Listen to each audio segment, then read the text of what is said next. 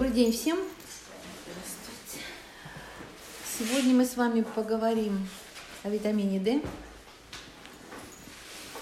А, витамин D, с ним вообще такая метаморфоза очень интересная произошла. А, был период, открыли его вообще давно, да, еще его открыли, чтобы не соврать, в 20, 1928 году. И э, после этого всех детей поили рыбьим жиром. А рыбий жир это что такое? Это омега-3 плюс витамин D. А, и в детских учреждениях, и кто не ходил тем дома. Я, честно говоря, до сих пор вот вкус рыбьего жира я до сих пор помню. Да, вот. Да, то есть всем детям поголовно давали рыбий жир. Потом что-то такое случилось непонятное. То ли кто-то какие-то работы делал, что там о вреде его, то ли что. Ну, в общем, про витамин D забыли вообще. И не только про детей, про взрослых, вообще про витамин D много лет вообще молчали. Ну, есть такой витамин D. Ну да, арахид бывает при его недостатке. Все, что вот как бы, да, о нем, о, о нем помнили. И где-то последние, ну, лет 10, может быть, поменьше, начался новый виток, да, новый бум витамина D. И на сегодняшний день мы знаем, что, да, и встречаем, и я знаю, с этим сталкиваюсь все время, что врачи поголовно всем назначают витамин D. Причем часто это бывает дозы вообще вот просто с потолка, да, среднестатистические, и э, с этим, конечно, надо разбираться. То есть любая крайность, она крайность. Понятно, что вот в этой ситуации играют свою роль, конечно, и э, все эти замечательные фармкомпании, которые да, очень заинтересованы в своих прибылях, но э, это не на пустом месте. Пусть они останутся со своей идеологией там, да, где они живут, но на самом деле это не на пустом месте возникло. То есть, э, вот смотрите, витамин D, жирорастворимый витамин, который э, мы получаем с пищи и который мы можем сами производить. И э, его называют еще солнечным витамином, потому что для его производства самостоятельно нужен ультрафиолет. Да, все мы это знаем. И я думаю, что здесь произошла следующая история. То есть, с одной стороны, действительно про него забыли, и как бы его вообще там, ну, только в поливитаминах он там был, так его пили, а так отдельно его никто и не пил практически. Эм, э, и второе – это ухудшение экологии. То есть, вот смотрите, считается так, что если руки открытые, лицо открытое, 20 минут на солнечном когда солнечный свет на солнце, э, в течение четырех месяцев, то организм способен сам произвести витамина D столько, сколько ему на год надо. Но это как бы, понимаете, теория. А вот на практике сейчас получается совсем все иначе. Я не говорю про наш регион, потому что всегда северное полушарие, оно считалось, да, вот необходимость в витамине э, D больше у людей северного полушария. Понятно. Как бы с нами все ясно. Но поскольку у меня э, пациенты и пациентки разные, да, из разных городов и из разных стран, и оказалось, что не только у жителей нашего региона низкий витамин D, а у тех, кто живет в Грузии, витамин D низкий. А у тех, кто живет в Испании, витамин D низкий. А у тех, кто живет в Италии, витамин D низкий. То есть вот эта вот история, да, 20 минут, 4 месяца, там-то уж явно, да, там вот и лето, и солнце, и все. И хочешь, не хочешь, все равно ты открытый, и ты 20 минут ты уж точно на солнце бываешь. А не получается. Вот интересно, надо бы проверить еще, у меня тоже там есть из Латинской Америки, надо их попросить сдать. Вот посмотрите, интересно, как у них там. Так там говорят же, ну, по крайней мере, я читала, что когда цвет кожи приобретает смуглый оттенок, то витамин D перестает синтезироваться от солнца. Ну, не настолько темный. Угу. Это если вы в Африке. Там да. А эта вся смуглость, он, конечно, да, не настолько, но тем не менее. Но я думаю, что не в этом дело. Дело не в этом. А дело в том, что э, у нас настолько э, плохая экология, что я думаю, что ультрафиолет не проходит. Об этом много говорят уже. То есть ультрафиолет достаточно через нашу атмосферу просто не проходит. Поэтому даже когда мы видим солнце, то толку от этого не так много, да, только что вот радостно, что светло. А по сути-то нет. А, кроме того, что мы можем его сами производить, мы его получаем с едой, правильно? А у витамина D на самом деле несколько э, форм. А, вот то, что мы производим, и то, что животного происхождения, витамин D3, то есть тот, который нужен человеческому организму. Но есть еще витамин D2, который в растениях есть, и который потом должен трансформироваться у нас э, да, в витамин D3, что не так просто на самом деле. И он, в общем, не совсем физиологический для нашего организма. Ну, там есть еще некоторые формы, там D5 из масла пшеницы, там есть еще D4, ну, то есть разные вариации, но они уже для нас не столь актуальны, как витамин D3. То есть D3 мы производим сами, и D3 мы получаем из животной пищи. Но из животной пищи какой? Опять же, животные-то откуда его берут? А то точно так же. То есть считается, что э, в животной пище, то есть там куры, яйца, мясо, в том случае, если эти животные получают ультрафиолет, да, и кормятся кормами, и да, зеленью, которая растет на солнце. Ну и что? Да, сейчас ставят на фермах, ставят ультрафиолетовые лампы, они ставят, да, действительно. Но вы же понимаете, что этот ультрафиолет и, конечно, хоть что-то, но это все равно не совсем то, что надо. Это все равно искусственный вариант. То есть мы сами вырабатываем мало, э, в питании мы его недополучаем, и, конечно, получается, что вот плюс запаса никакого нет, потому что я говорю, вот да, действительно, нас всех поили рыбьим жиром. Потом вообще про него на много лет вообще забыли. Я даже не помню, чтобы о нем вообще кто-то говорил из врачей. Вообще, как будто его не существует. Про него вообще забыли. И, видимо, вот запасы какие-то, которые там были, передавались, да, там, э, от мам детям и так далее, они тоже все вот стали истощаться. И оказалось, что мы оказались вот в этом самом дефиците витамина D. Кроме того, витамин D, который мы производим сами для себя, он же производится из холестерина. А как мы боремся сейчас с холестерином?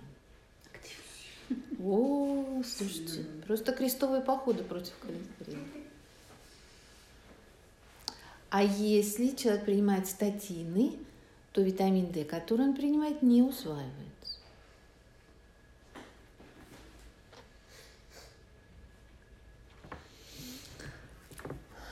Об этом вообще тоже кто-нибудь помнит?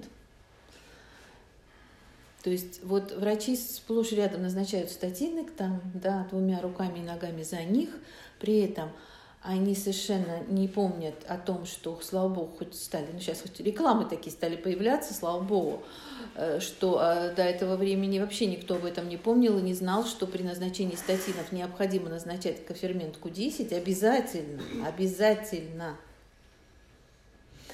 и что витамин D при этом усваивается очень плохо, значит, нам надо пересматривать дозировки, нам надо смотреть, сколько у нас его базово, да. То есть холестерин вообще-то не зло. Вот изначально холестерин не зло. Вот, э, вот мы живем, в принципе, в крайностях, и, естественно, и медицина живет в крайностях, да, то есть вот что-то у нас пошло, вот бум начался там одного, потом что-то мы подвергли критике, да, и из своей жизни исторгли что-то еще, вот, да, вот это просто вот замечательно все происходит. Э, никто не разбирается, почему холестерин высокий, да, холестерин приводит к атеросклерозу. дорогие мои, холестерин приводит к атеросклерозу не просто потому, что он высокий. Холестерин приводит к атеросклерозу, если есть изменение эндотелия сосудов. Тогда он прикрепляется к этим стенкам, потому что на самом деле он их э, латает. А если сосуды у нас хорошие, так никакой холестерин вам не страшен. Начнем с этого. И это доказательная медицина. Работы такие есть, их очень много – то есть не просто количество, это страшно, все. Никто не разбирается, а почему это количество-то такое? А почему оно такое? А организм что? Вот ему делать больше нечего, печень да, производит его, ей больше нечем заняться, да боже упаси, у нее столько работы, что если и холестерин высокий, значит для чего-то организм это делает. Это нам только кажется, что, понимаете, вот если что-то пошло не так и отклонилось от наших норм, то все, да, вот организм сошел с ума, да, нам нужно срочно что-то такое, да, с ним вытворить. А вы знаете, например, что повышенный холестерин бывает у тех людей, которые мало пьют воды. Это вы здесь уже грамотные, вы знаете, сколько пить, да, и что надо пить воду. А вы вот так вот выйдете на улицу, поспрашивайте людей. Те, кто интересуется здоровым образом жизни, они вам скажут, да, да, да. Но большинство, как я спрашиваю, когда мне говорят, а я не хочу, значит, мне не надо. А что при этом происходит? И почему холестерин-то повышается? Ведь не просто так, опять же, он повышается. А потому что если мы мало пьем воды, и организм уходит во второй этот водный режим, о котором я вам говорила, и у нас все жидкости в организме, они не такие, какие должны быть, они более такие тягучие. И тогда происходит то, что между клеткой, клеточной мембраной и той водой, которая в клетке, и той водой, которая вне клетки, такое осмотическое возникает разница, что вода из клетки начинает вытекать в плазму. И чтобы этого не происходило, потому что оболочка состоит прежде всего из холестерина клетки. Организм производит холестерин, чтобы укрепить клетку, чтобы клетка не теряла воду.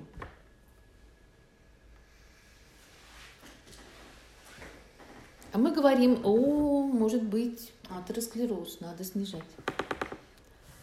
А то, что человек не пьет воды и не будет пить дальше, да, об этом кто-нибудь вообще спрашивает?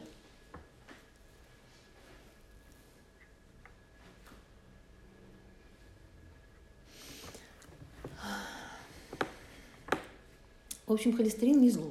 Надо разбираться, почему он повышен. Потому что, например, он повышается при стрессе, потому что при хроническом стрессе всегда будет повышенный холестерин, потому что из него строятся э, гормоны, гормоны надпочечников. В них э, большая потребность, значит, должно быть больше строительного материала.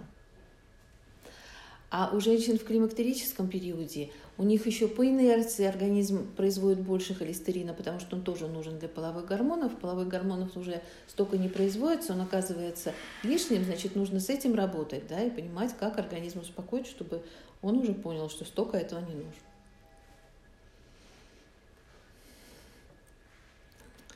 Так что э, для собственного витамина D нужна хорошая работа печени, потому что там метаболизм его проходит.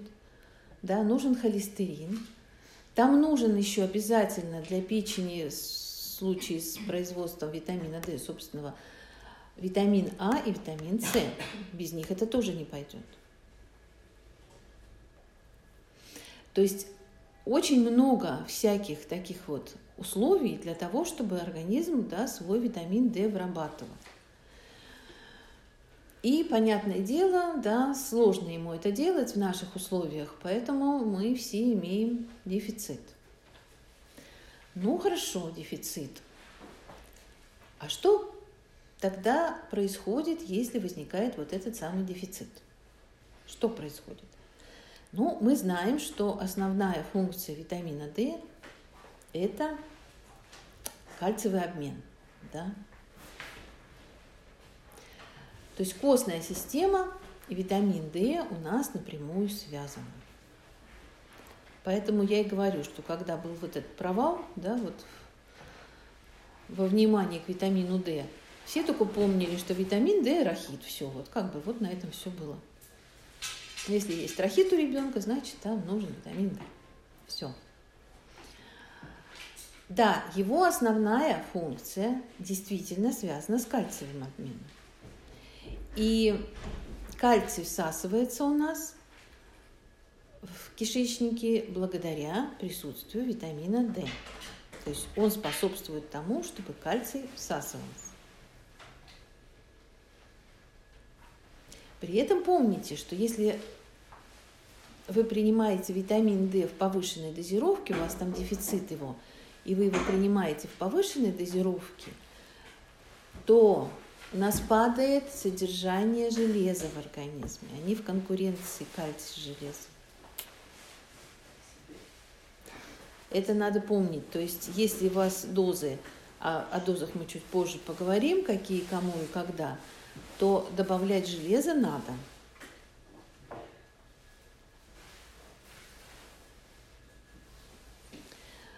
И еще витамин D нужно принимать э, всегда лучше вместе с кальцием, потому что, собственно, функция его в кишечнике заключается в том, чтобы кальций всасывался. Поэтому Э, в нашем кальций, магний, хелате там есть витамин D. Его немного на самом деле, но он там присутствует.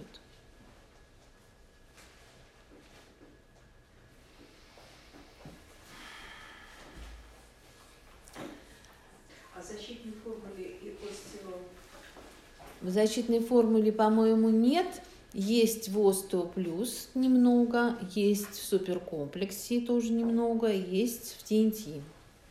Но у нас есть теперь отдельно витамин D, поэтому э, как бы дополнение может быть вот через эти витаминные комплексы, но в принципе, да, мы поговорим позже о чистом витамине D, который у нас, витамин D3. Э, итак, стали изучать этот витамин, вспомнив о нем, стали его изучать. И оказалось, что на самом деле витамин D не такая простая вещь. И не только он связан с кальцием и рахитом, а со всем организмом. Потому что рецепторы чувствительности к витамину D, а что это значит? Это означает, что эти органы нуждаются в этом витамине, и их работа и регуляция – связана в том числе и с витамином D, они есть практически во всех органах. В коже есть. И, между прочим, кожные проблемы с кожными различными заболеваниями, они во многом зависят от содержания витамина D. То есть если витамина D мало, это не значит, что это причина появления кожных заболеваний. Но тогда, если есть эта склонность, она будет проявляться больше. Обострение будет тяжелее, обострение будет чаще. Особенно вот это касается и детей. Они есть в мышцах, они есть, э, понятная костная ткань, да, это не только скелет, но это и зубы. Они есть э, в кишечнике, они есть в поджелудочной железе, они есть э, в гормональной системе. И на сегодняшний день очень много работ именно связанных с женской эндокринологией. Кстати, в предстательной железе у мужчин тоже они есть. И вот э, очень много работ, связанных с, именно с гинекологией и женским здоровьем и витамином D. Во всяком случае, при бесплодии э, в полтора раза да, меньше да, витамина D. Это уже доказано. То есть витамин D, рецепторы к нему есть в яичниках, есть в матке, ну и во время беременности они в плаценте есть тоже. То есть при нехватке витамина D, если мы говорим о женской сфере, это нарушение цикла, это плохое созревание фолликула – Это недостаток развития эндометрия, то, что мы называем гипоплазией, которую мы упорно лечим очень с большим трудом. Это снижение авариального запаса, то есть ТМГ вот этого показателя, который тоже сейчас и у молодежи падает катастрофически. То есть все, что связано с репродуктивной системой, оно напрямую зависит от витамина D. Но когда женщина выходит из этого периода и переходит в другой период уже возрастной, то тут витамин D тоже необходим, потому что вот здесь как раз встает вопрос о той самой костной системе и остеопении, и остеопорозе. И э, врачи назначают что? Заместительную гормональную терапию для того, чтобы женщина, как, она, как они говорят, не старела, и чтобы у нее не было остеопороза.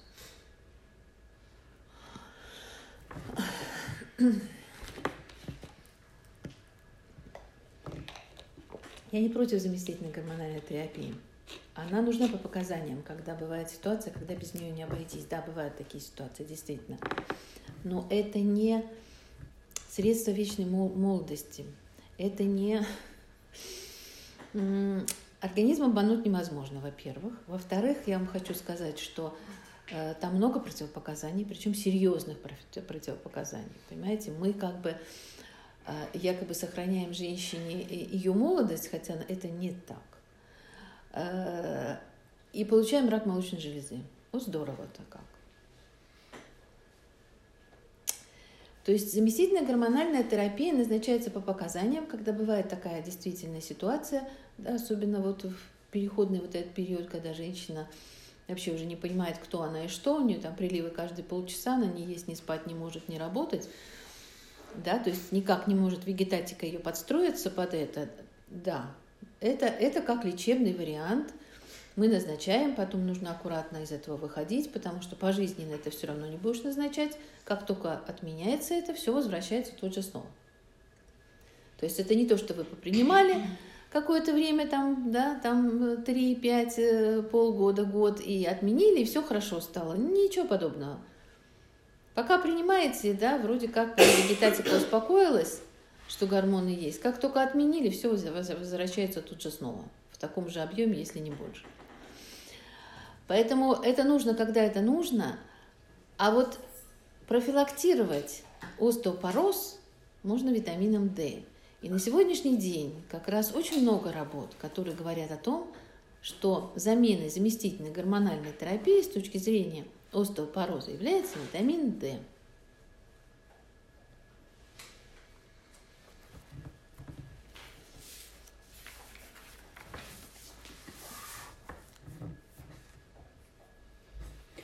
А кок могут приводить к раку, не знаю, яичников или что там? матки? Ну, напрямую вроде как нет таких работ, но там другие есть противопоказания, да, потому что эм, дело в том, что происходит сгущение крови, происходит изменение печени, может э, быть проблемы со щитовидной железой. То есть там, там нужен э, определенный набор исследований, которые назначаются перед этим, да, и через какое-то время. Плюс обязательно нужно делать перерывы. Обязательно. То, что вот, ну, я не знаю, вот я понимаю, что врачам сложно работать, которые работают в системе, потому что у них стандарты, им никуда ни вправо, ни влево, никуда не кинуться. Э, и, но нельзя назначать э, бесконтрольно очень долго, потому, почему сейчас объясню. Потому что на приеме коков эндометрий у нас иногда не полностью отторгается в месячные, возникают такие островки, из которых потом возникают полипы, из которых потом возникают хронические эндометриты, которые потом очень тяжело лечить. То есть все нужно, как, когда, когда что-то делаешь, нужно понимать, что будет и, и, и какие последствия этого, да, и взвешивать за все за и против. Так. Итак, когда же нам нужно то, что, в общем, нужно бы всем проверить, витамин D, это понятно, да? Но вот когда особенно точно нужно? А, ну, понятно, когда есть проблемы с костной системой, с суставами, с зубами. Я сейчас говорю о разных возрастах, я не говорю там по а, отдельным возрастным группам. Это как бы для всех. Когда есть э, депрессивные состояния. Депрессивные состояния могут быть вызваны многими причинами, но на самом деле витамин D он способствует выработке серотонина.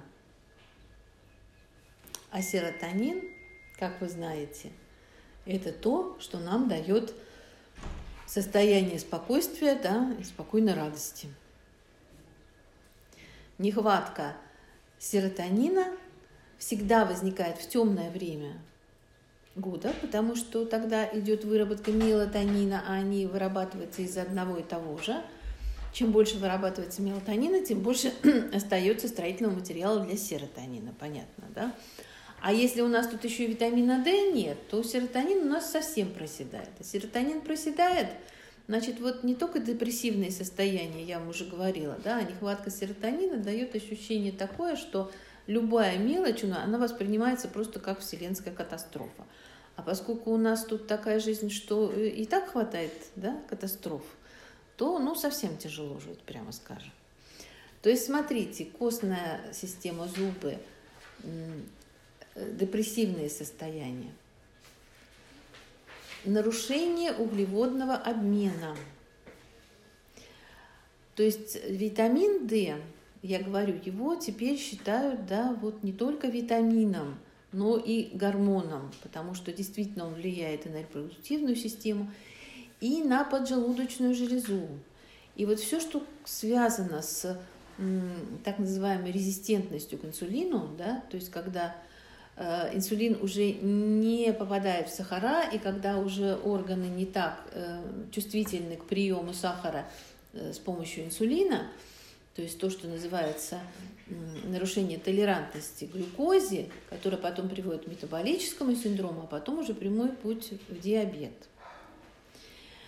Так вот, витамин D как раз-таки работает с инсулином таким образом, что инсулин правильно дает возможность организму эти сахара да, распределить туда, куда надо. То есть он профилактирует сахарный диабет, и уже если есть нарушение толерантности к глюкозе, и если есть уже да, предрасположенность к сахарному диабету или даже уже ставят да, сахарный диабет второго типа, то необходимо сдать прежде всего витамин D. То есть, понимаете, мы можем идти сложным путем, а можем идти простым путем. То есть, если мы знаем, что есть фактор, который это может вызвать или усугубить, то нам сначала нужно это сделать. Так же вот как и с холестерином, а не хвататься за голову и говорить, ой-ой-ой-ой, да, у вас тут теперь сейчас все. Да, будет, будет тромбозы, будет атеросклероз, все, все, все, это кошмар, надо все это снижать. То есть надо все-таки разбираться. Причем, опять же, не по стандартам разбираться, а индивидуально разбираться.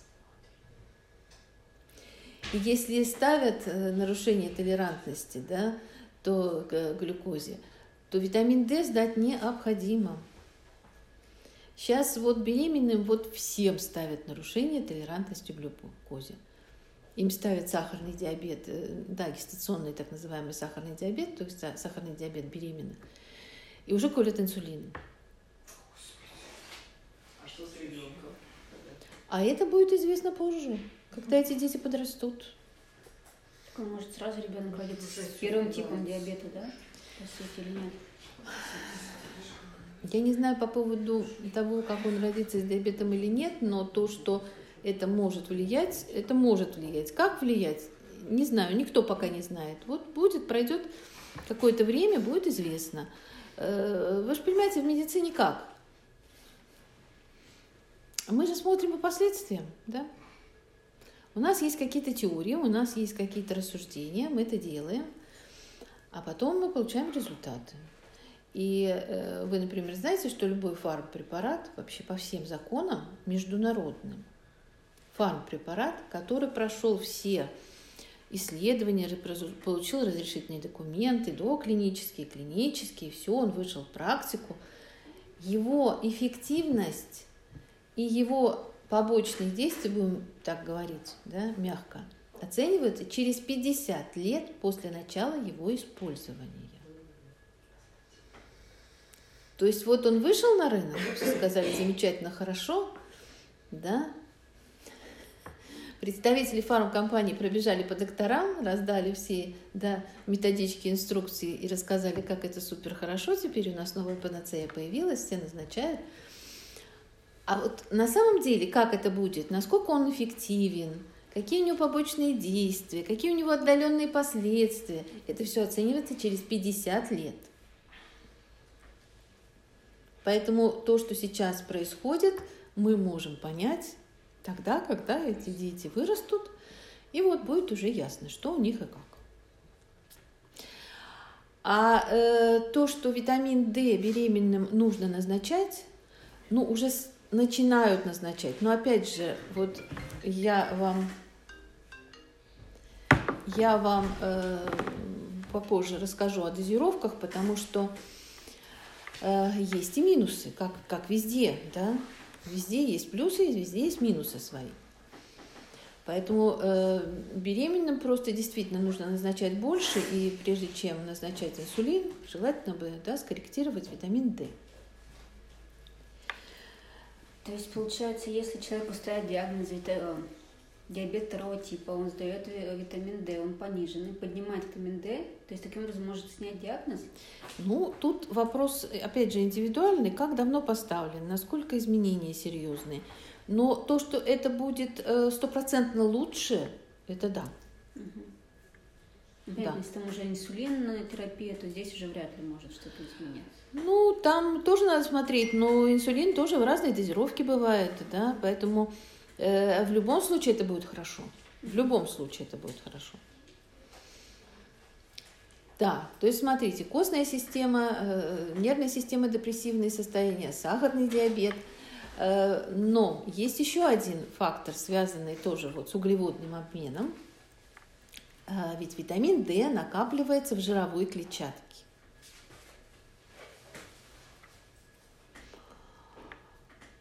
И при различных практиках снижения веса, когда еще резко происходит снижение веса. И все очень этим довольны. И мало кто помнит о том, что при этом нужно контролировать витамин D.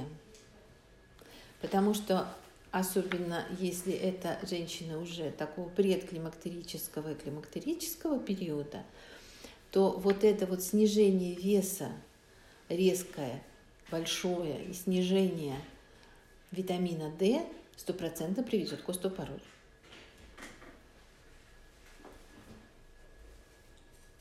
То есть не случайно мы всегда говорили, что женщина, у которой месячные заканчиваются, она в норме должна плюс 5 точно прибавить. Потому что жировая клетчатка – это депо эстрогенов, и это депо витамина D.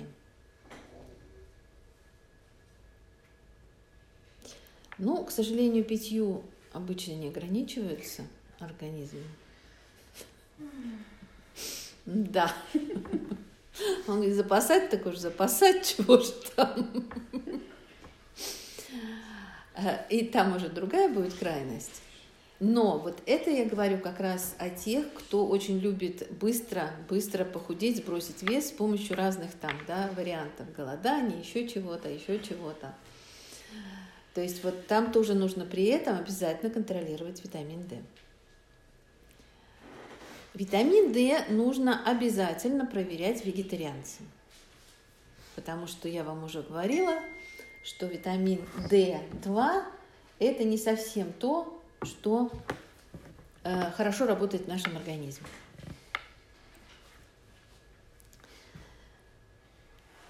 Так. Да, нам нужно D3. Значит, э, еще было исследовано, что витамин D влияет на работу иммунной системы, на активность лимфоцитов и на выработку интерферона нашего собственного. То есть мало того, что э, интерферон же у нас вырабатывается не постоянно, он вырабатывается на заболевание, и вырабатывается он тогда, когда поднимается температура – то есть если температура 38, это хорошо, потому что это значит, что пойдет выработка интерферона. А, но для этого нужен еще витамин D, как оказалось. А смотрите, дефицит витамина D, температуру мы снижаем, естественно, сразу, да? Интерферон у нас просто не вырабатывается в этом случае. То есть организм говорит, тебе не надо? Ну, не надо. Ну, значит, не будем работать зачем? Так работы хватает. То есть э, на выработку интерферона и на активность э, лимфоцитов э, э, влияет содержание витамина D в нашем организме. То есть еще у нас одно показание для исследования, да, это часто болеющие люди все, в том числе и дети. А ведь у детей ну, витамин D какой должен быть? По возрасту. По возрасту. Конечно, там таблицы все есть по возрасту. Мы сейчас о взрослых поговорим, mm-hmm. да? А у детей надо по возрасту просто смотреть. Там нормы другие. Анализ на витамин D, он информативный, потому что если вот гемоглобин, это не показатель содержания? Не, не, нет, это информативный анализ, да, он просто количественный, да, он информативный. А тогда тут же вопрос, э, низкий витамин D а может быть следствием, точнее, следствием либо причиной э, низкого железа, низкого ферритина? Нет, это скорее всего и то, и другое, просто низкое, да. Э, если бы он был очень высокий, витамин D, тогда можно было бы это связать. Угу. А если он низкий, то значит, ну, значит, все надо поднимать. Работать в двух направлениях. Все надо поднимать. Там, скорее всего, вопрос может быть или к кишечнику, да, потому что и то, и другое, в принципе, э, всасывается и усваивается в кишечнике. Вопрос к кишечнику и к желчному пузырю, скорее всего. Угу. Вот с этим надо работать, если человек питается нормально, а при этом все равно да, недополучает. Ну, смотря на сколько недополучает. Недополучаем мы все, но если совсем просто низкий бывает, тогда да. Так, то есть смотрите, что еще? То есть э, проблемы иммунной системы мы добавили да, в обследование, аутоиммунные заболевания. Это тоже бич на сегодняшний день. И И еще рано.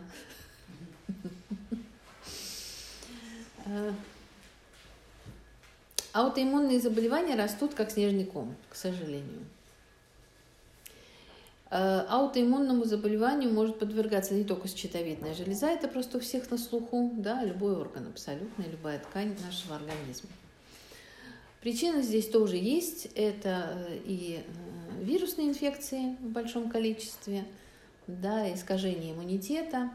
Это огромное количество прививок, да, которые тоже искажают иммунитет. То есть много тут факторов, которые, конечно, этому всему способствуют.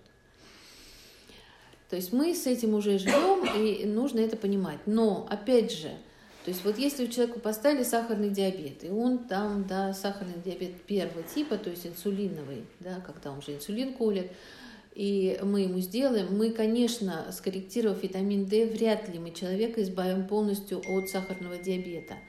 Но улучшить его состояние, конечно, мы сможем. То есть э, качество жизни, если будет другая дозировка, да, если будет общее самочувствие другое. То же самое, то, что касается аутоиммунных заболеваний, да, того же аутоиммунного тиреоидита, например, да, который у всех на слуху, потому что вот его, его обследуют как раз часто, и, и мы видим, что этого много.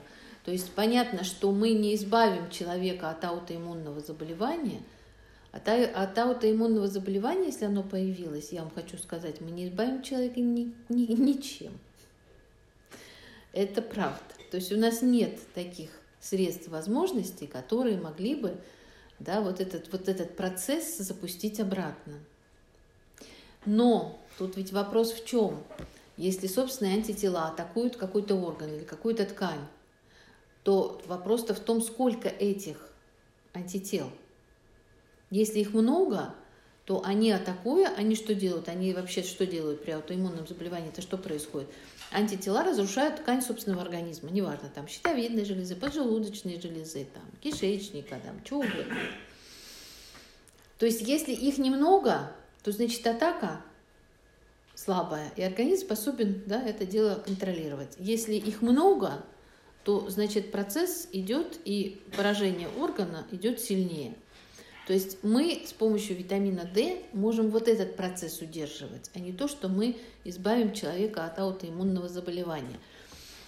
Э, я думаю, что от аутоиммунного заболевания так кардинально, так же, как, собственно, и от вирусных инфекций, организм может избавиться только самостоятельно. Вот мы знаем, что вирусные инфекции, э, они все равно остаются носительством да, в нашем организме. Все равно до последнего вируса, сейчас речь даже не о коронавирусе, это особый разговор, а о всяких других герпетических вирусах, их масса всяких да, вариаций, что попав в организм, да, то тот же там цитомегаловирус, Эпштейна-Бара, там герпес первого-второго типа, да, там герпес шестого типа и так далее. То есть попав в организм, у нас нет также препаратов, как при аутоиммунных заболеваниях, чтобы вот убрать до последнего вируса, потому что он в клетке живет, и мы его там просто не достанем. Но, опять же, есть работы, что организм собственная иммунная система может это сделать. Вот препаратов у нас таких нет, а организм может.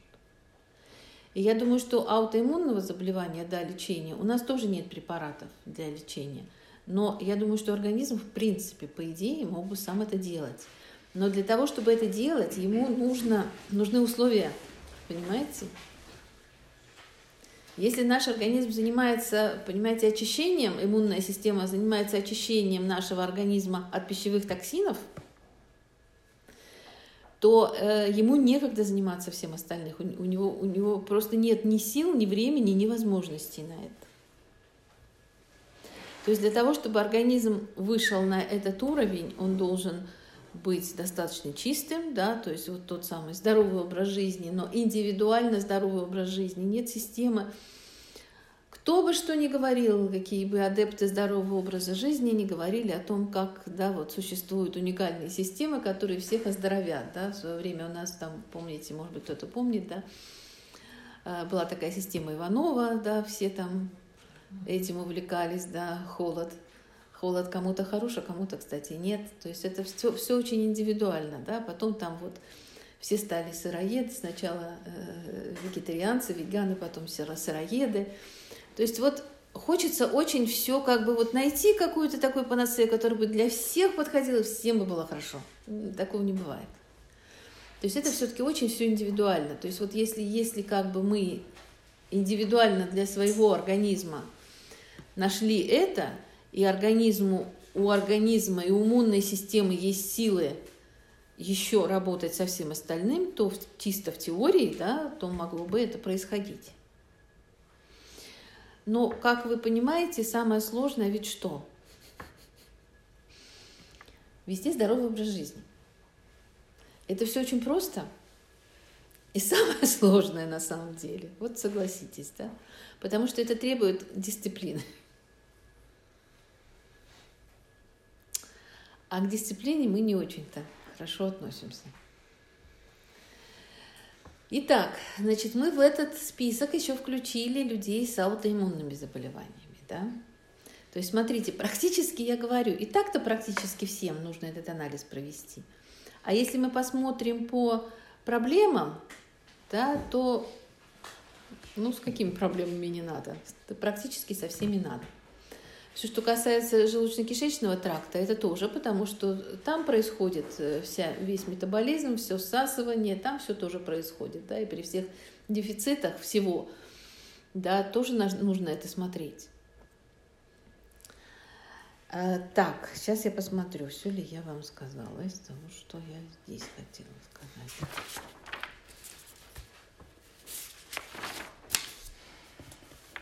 Если по ходу какие-то вопросы, спрашивайте.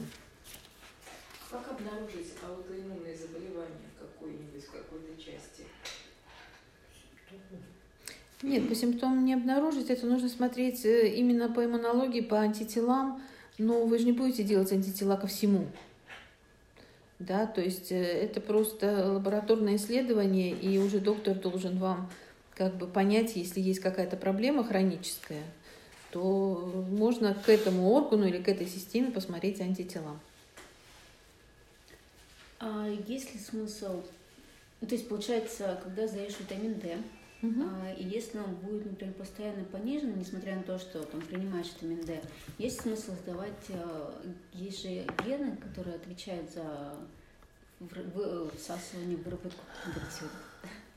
Значит, смотрите, все, что касается э, обследования, э, обследования генома, это тоже такая новомодная тема.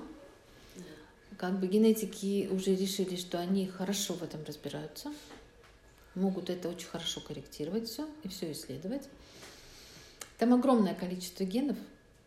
И я вам хочу сказать, что наличие гена той или иной патологии, если это не какие-то там ну, серьезные проблемы, которые там с рождения уже определяются, они могут э, как проявиться в жизни, так и не проявиться на самом деле.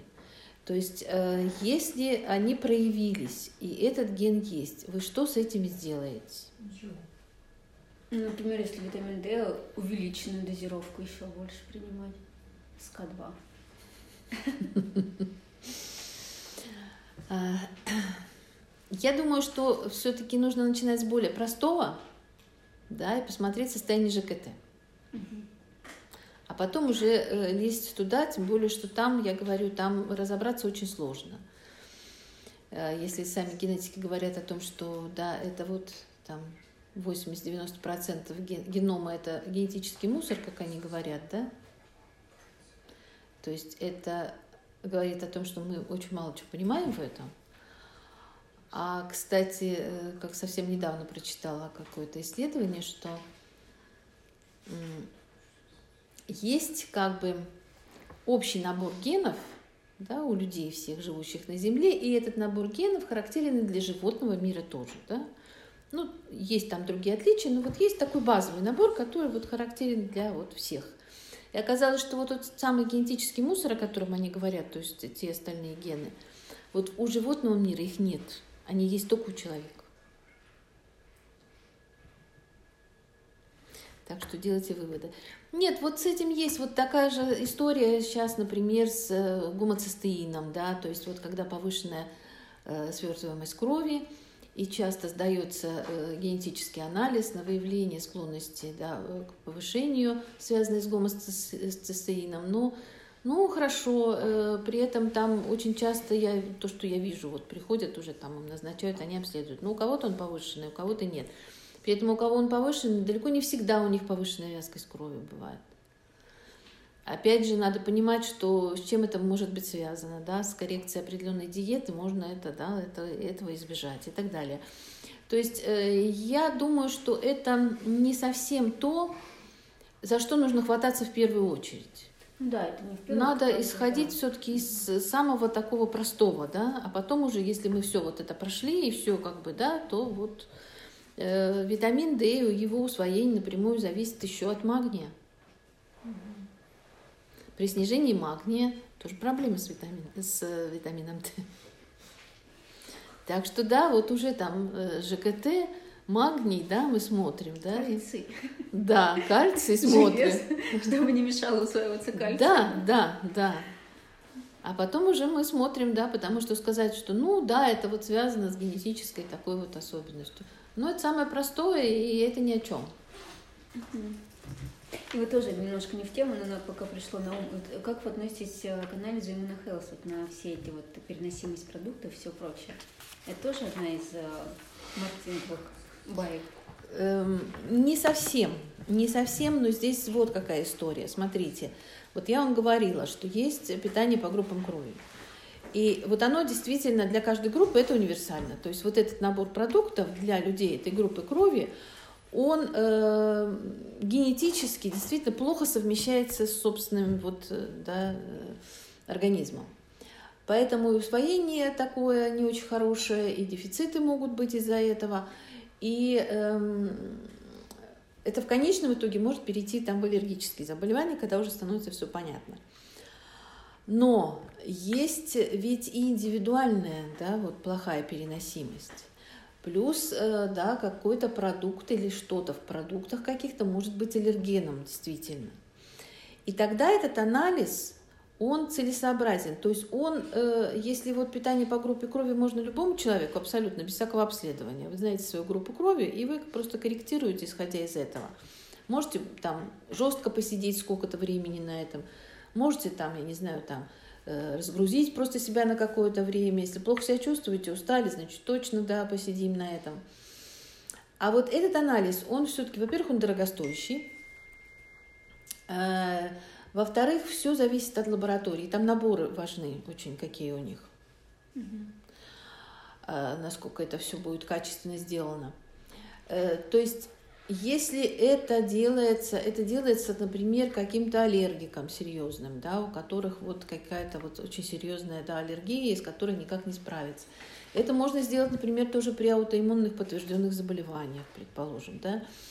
И тогда там будут выявлены те продукты, которые в, дан, в данный момент для вашего организма да, плохо принимаются им тогда там происходит отмена, ну, в среднем от двух до полугода каких-то продуктов жестко, потом они, да, начинают их немножко возвращать. Вот так вот. Но это все-таки такой э, вариант не, не, не профилактический, я бы сказала, а лечебный, когда уже есть проблема, с которой вот нам нужно очень справиться. Ну, то есть, либо, если и есть свободные денежные средства. Если есть свободные деньги, но когда вот там как, те, кто идут туда, они уже там, там речь уже не о деньгах, там уже настолько там все плохо, что уже как бы человек на все готов, лишь бы от этого избавиться. А для просто для здорового образа жизни нет, это там достаточно рекомендаций по питанию по группе крови. спасибо. Так. Ну, э, мы говорили про продукты, да, что в, в каких вы же знаете, да, что витамин D у нас содержится тоже в основном-то это что? Это рыба, это, да, рыбий жир, это все-таки больше вот, большее содержание э, шпроты, кстати, угорь, селедка, лосось, тунец, вот здесь больше всего. Даже печень трески. Да, печень. даже печень трески, хотя печень, да, не самый лучший продукт. Так. Ну что, сейчас, наверное, к газировкам уже перейдем. Вроде это все, что я вам хотела сказать, я сказала. Шпроты очень вредно, да? Что? Шпроты в баночках очень вредно. Ну, там считается канцерогенов много. Ну, а если плюсы и минусы, лучше есть или не есть? Нет, ну если вы будете там изредка съедите, ничего страшного не произойдет, а если вы, конечно, будете там по банке каждую неделю есть, я думаю, что ничего хорошего. Да, противопоказания. Значит, по показаниям понятно, да, кому, когда, что и как. А, итак, значит, э, все в этом мире имеет два полюса, да, плюс и минус. И витамин D, я вам столько тут сейчас пела про него дифирамбы, но у него же есть и минусы. И есть ситуации, когда мы его с большой осторожностью назначаем. Прежде всего, это мочекаменная болезнь. Потому что витамин D может привести к образованию и усилению образования определенного вида камней в почках.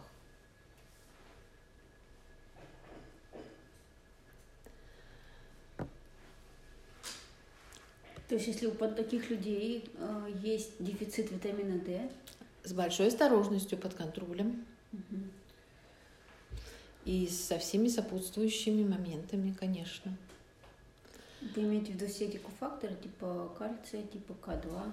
Ну да, там надо уже специальную программу подбирать, да, и по питанию в том числе, да, чтобы не усиливать как бы этот фактор, который будет и так усиливать у нас витамин D, потому что он будет задерживать.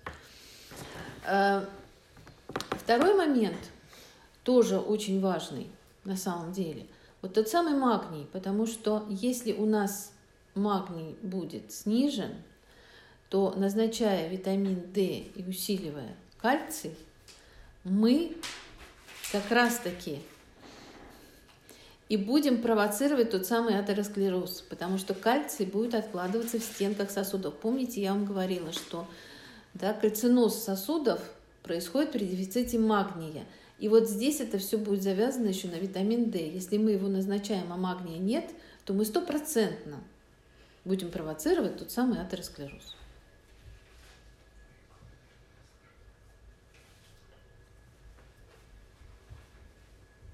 Видите, мы с вами не случайно говорили здесь сначала о железе, о магнии, сейчас о витамине D, потому что это все взаимосвязано в организме, это все не отдельно.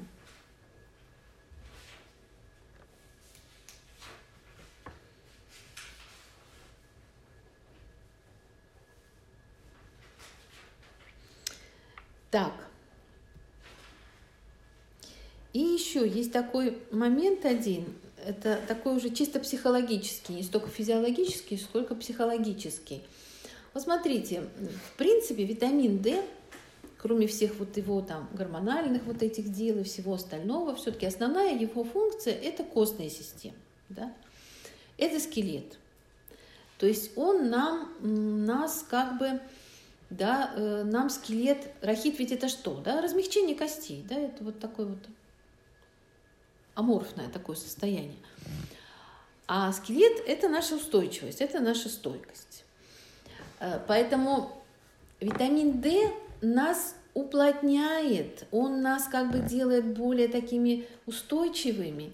И вот здесь, да, вопрос к особенностям психологическим. То есть, если человек такой очень жестких установок, такой костный, мы говорим, человек, да, такой вот шаг вправо, шаг влево, да, расстрел, диктатор такой, то, назначая витамин D, особенно в больших дозировках, мы эти качества его усиливаем. Поэтому это нужно просто понимать и знать, и как бы вот с этим, если человек сам про себя это знает, то значит он будет понимать, что в нем это будет диктат, он будет нарастать в нем, да, он всех будет строить сильнее. То есть он такой становится жесткий, да, не только с точки зрения физики, физиологии, да, он становится и психологически более жестким. Кстати, я вам хочу сказать, что я не знаю, я таких работ не читала, может, их и не проводили, но если, опять же, логически рассуждать, что, я думаю, что вот как раз вот эта волна вот детей таких вот с гиперактивностью, вот такое нарушение внимания, да, когда вот эта вся рассеянность. Ведь это как раз появилось тогда, когда появился вот этот провал в витамине D. Его уже перестали назначать да, детям и беременным, да, уже запас его в организме истощился, экология у нас, опять же, как я вам начала говорить, такая, что тут его нет, да, и вот это вот такая вот, да, вот, как бы сказать, а, не, не то, что неустойчивость, а такая вот, да, вот рассеянность, отсутствие концентрации, да, вот такое вот состояние. Оно могло быть тоже спровоцировано, кстати, вот этим самым. Но имейте в виду, что, опять же, определенные дозы, если большие дозы, то они кому-то, может быть, это как раз и нужно.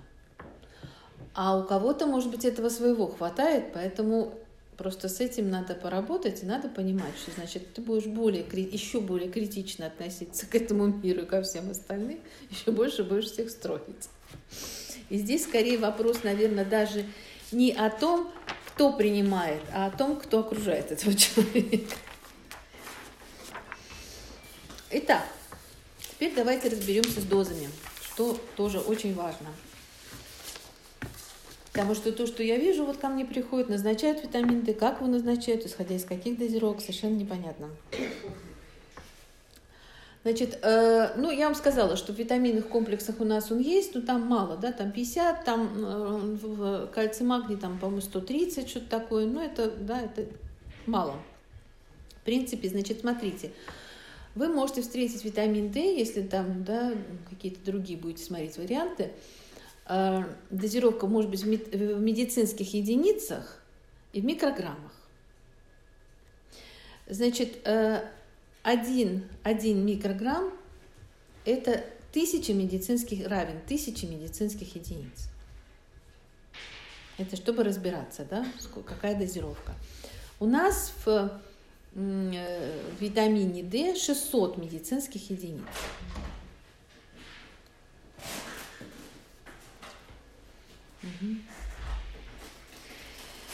Итак, витамин D назначается после того, как вы сделали анализ. Не потому, что мне кажется, что у меня его недостаток, у нас у всех кажется недостаток, а после того, как мы сдали анализ, потому что дозировка, она будет разная. Здесь нет такого варианта, что есть такая среднестатистическая дозировка для всех. Итак, кто сдавал анализ, знает, что есть референтные значения всегда, да, нормы. Кто помнит, какие нормы? 25, а может есть или 6 тысяч. А а если меньше 25, то это уже дефицит. 25-30 это уже Ну, оптимальная дозировка, э, ну, норма какая? Оптимально. От 50, по-моему, 50-70. Да, да, то есть оптимальная норма у нас где-то 40-50 уже хорошо. В принципе, до 100 идет, ну, 100 это как бы запредельный, там уже, опять же, надо смотреть, там, вот эти все мочекаменные, там, атеросклерозы и все остальное. В принципе, дозировка 40, а еще лучше 50, хорошая дозировка. А в каких единицах дозировка? И тогда не надо принимать эти 40-50. Не торопитесь, я вам сейчас все скажу. Итак, вы сдали анализ. Вы получили цифру свою и хотите, чтобы он у вас был 40 или 50. В зависимости от того, какая у вас цифра и какой вы хотите 40 или 50, у вас будет дозировка приема препарата суточная. Я буду говорить о суточной дозировке. Итак, вы сдали, у вас 10. Бывает, поверьте. Значит, если это 10, то суто- суточная дозировка, суточная, для того, чтобы получить 40, нужна 6 тысяч. А для того, чтобы получить... Да. А для того, чтобы получить 50, вам нужно 10 тысяч. И это имеется в виду в, какого, в течение какого времени мы принимаем. Недели две, наверное. Месяца три и больше. Значит, суточная дозировка должна быть. При анализе 10. При анализе 10. Вы сдали, у вас 20. Это сколько таблеточек надо? Ну, 10 это уж совсем плохо. Там уж будете пить, потому что будете, да, еле ползать, поверьте мне. Это 10 таблеточек? Да. Значит, если... э, и это, кстати, не предел. То есть э, там до 50 тысяч можно принимать, на самом деле, вот я вам сказала противопоказания, то до 50 тысяч, если нет ни мочекаменной, там, ни атеросклероза, можно принимать полгода, и, в принципе, никаких особых таких изменений нет. Но это вот максимум дозировки, это я сейчас вам об этом не говорю. Я вам говорю о том, чего будет достаточно. Если вы сдали, у вас 20, что уже ближе к тому, что часто мы видим, то для 40 вы принимаете 5 тысяч, суточная дозировка, для 50 8 тысяч. То есть через три месяца надо контрольный анализ. Мгм. И если у вас повысился, смотрите, насколько повысился, у вас там был 10, предположим, он до 50 сразу не повысился, предположим, стал уже 30. Ну, уже хорошо, смотрите уже, сколько вы, 30, так, 25. 4 для 40 и 7 для 50. Это если сколько? 25. Если 30, 3 тысячи для 40 и 6 тысяч для 50.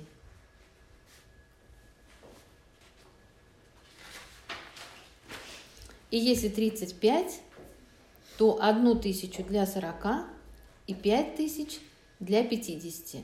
То есть смотрите, если вы, например, принимаете одну таблетку 600, то вы должны иметь свой собственный витамин D ближе к 40. То есть, значит, смотрите, цифры у вас есть. Нужно только сдать анализ И все, и откорректировать по этим цифрам. Через три месяца вы пересдаете, смотрите, как он у вас повысился. Значит, если он у вас все равно не дошел до, до нужного уровня, вы смотрите, насколько он повысился, и снижаете там дозировку до такой, которая нужна. Правильно? Пьете еще три месяца, снова проверяете, дошли до хорошего уровня, тут у нас лето подоспело, предположим, и вроде как солнце должно быть, якобы. Есть этот кумулятивный эффект, он накапливается как-то, нет? В жировой клетчатке, в жировой клетчатке накапливается, но он же и расходуется. Хотя жировая клетка, она очень жадная, все, что она хапанула, она не особо будет отдавать, но тем не менее. Так если я сдала, у меня, например, 50, мне достаточно для профилактики одной таблетки? Да, это просто как поддержать. Это как бы она все равно, все равно расходуется организмом, значит, как бы поддержать, да. То есть считается, в принципе, 40 уже, да, уже хорошо, уже можно там вот тоже одну таблетку, как бы для того, чтобы просто поддерживать. Мгм. 50 тоже, да, потому что все равно расход идет, и э, получать мы его мало получаем, поэтому, да, можно. То есть вот одна таблетка, это только, да, я говорю, только вот при хороших нормах. Все остальное, значит, будет много. Так, еще какие вопросы у вас? Все понятно? Thank you.